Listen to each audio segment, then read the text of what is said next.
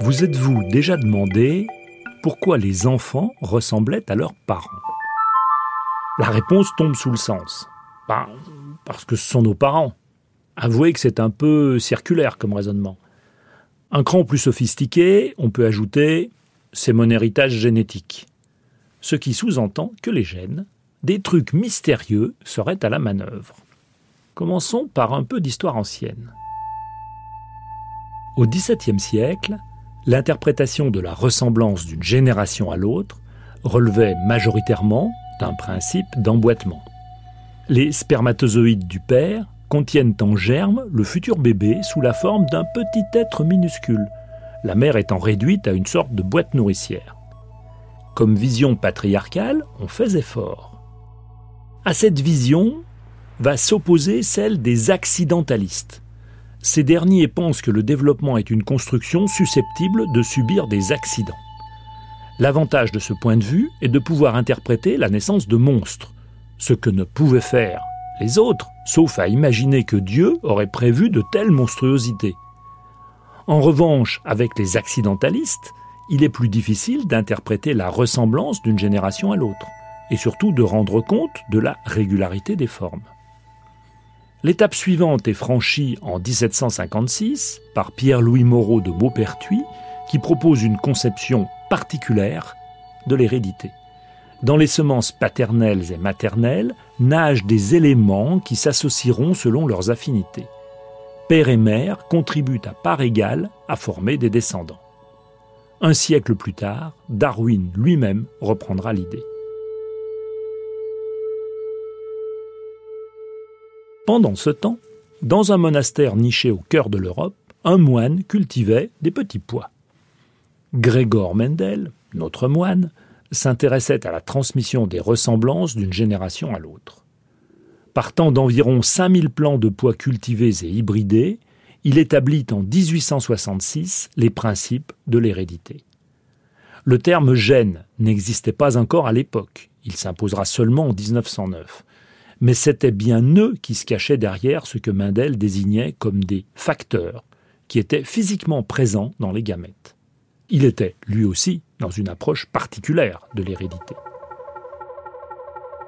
Pour les généticiens du XXe siècle, comme Hugo de Vries ou William Betson, ce sont les gènes qui sont mobilisés dans la transmission des caractères. Un peu plus tard, Thomas Morgan associera les gènes aux chromosomes. La théorie chromosomique de l'hérédité proposait ainsi un support physique à cette mystérieuse hérédité. Une fois cela acquis, il restait à l'emboîter dans la théorie darwinienne de l'évolution. C'est ce qui fut fait dans les années 1930 par la génétique des populations dans un cadre adossé au principe de la sélection naturelle.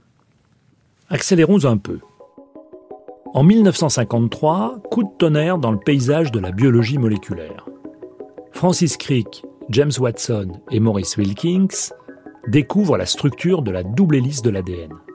La double hélice enfile les molécules comme des perles sur un long collier et elle est non monotone mais tout en variation on tenait la structure moléculaire des gènes.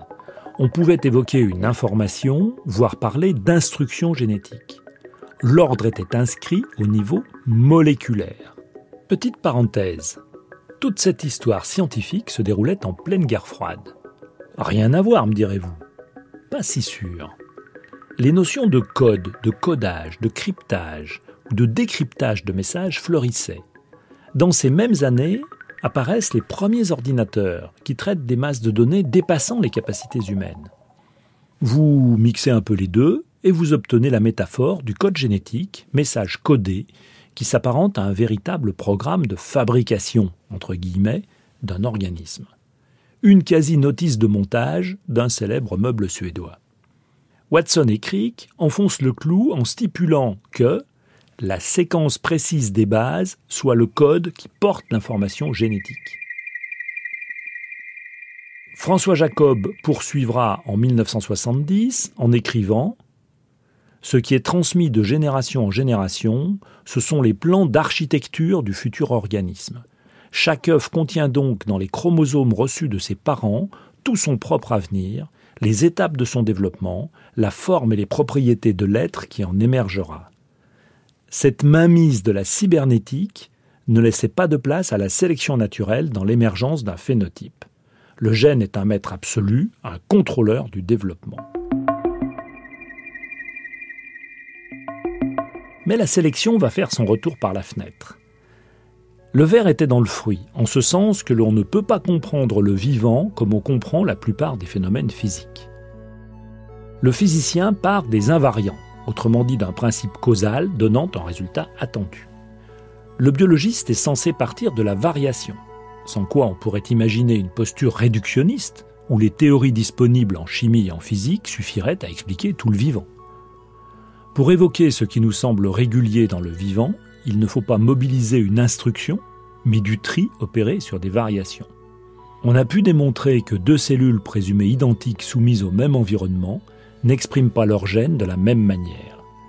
D'ailleurs, les généticiens prudents, lorsqu'ils parlent de ce qui est transmis aux générations suivantes, ajoutent toujours à la mutation près, justement pour signifier que rien n'est figé. La sélection appliquée à ces variations procède à l'élagage de ce qui ne fonctionne pas et nous ne voyons que les solutions viables. Il résulte de ce tamisage une forme de régularité. Les chats font des chats et pas des trucs bizarres, sans que rien ne soit prédestiné, programmé à l'avance. Mais ce n'est pas tout. Le développement embryonnaire n'est plus le déploiement d'un programme génétique, mais un processus de construction, on revient aux accidentalistes, dans lequel les gènes ne sont que des partenaires. Ils ne contrôlent plus, ils participent simplement. D'une génération à la suivante, le phénotype est en partie déterminé par les gènes, en partie par d'autres classes de molécules, en partie par l'environnement.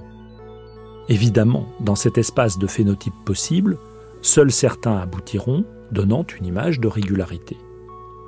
Voilà pourquoi vous ressemblez à vos parents, mais pas que.